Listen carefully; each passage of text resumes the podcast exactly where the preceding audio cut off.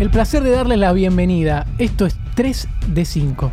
Una sección de pica en punta en la que rechazamos a algunas personas solamente por tener 3 de estas características. Hoy, en vísperas de un nuevo arranque de torneo, si tenés o haces 3 de estas 5 cosas, perdóname, pero ni en pedo querríamos que seas refuerzo de nuestro equipo.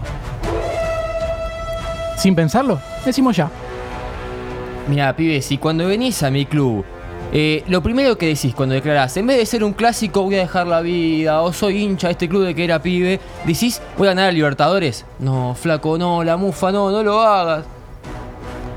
Bueno, si veo que sonaste para mi equipo y me pongo a revisar varios videos de los clubes por los que pasaste y resulta que sos hincha fanático de cada uno de ellos, disculpame, pero no voy a esperar a que llegues y te hagas el fanático número uno.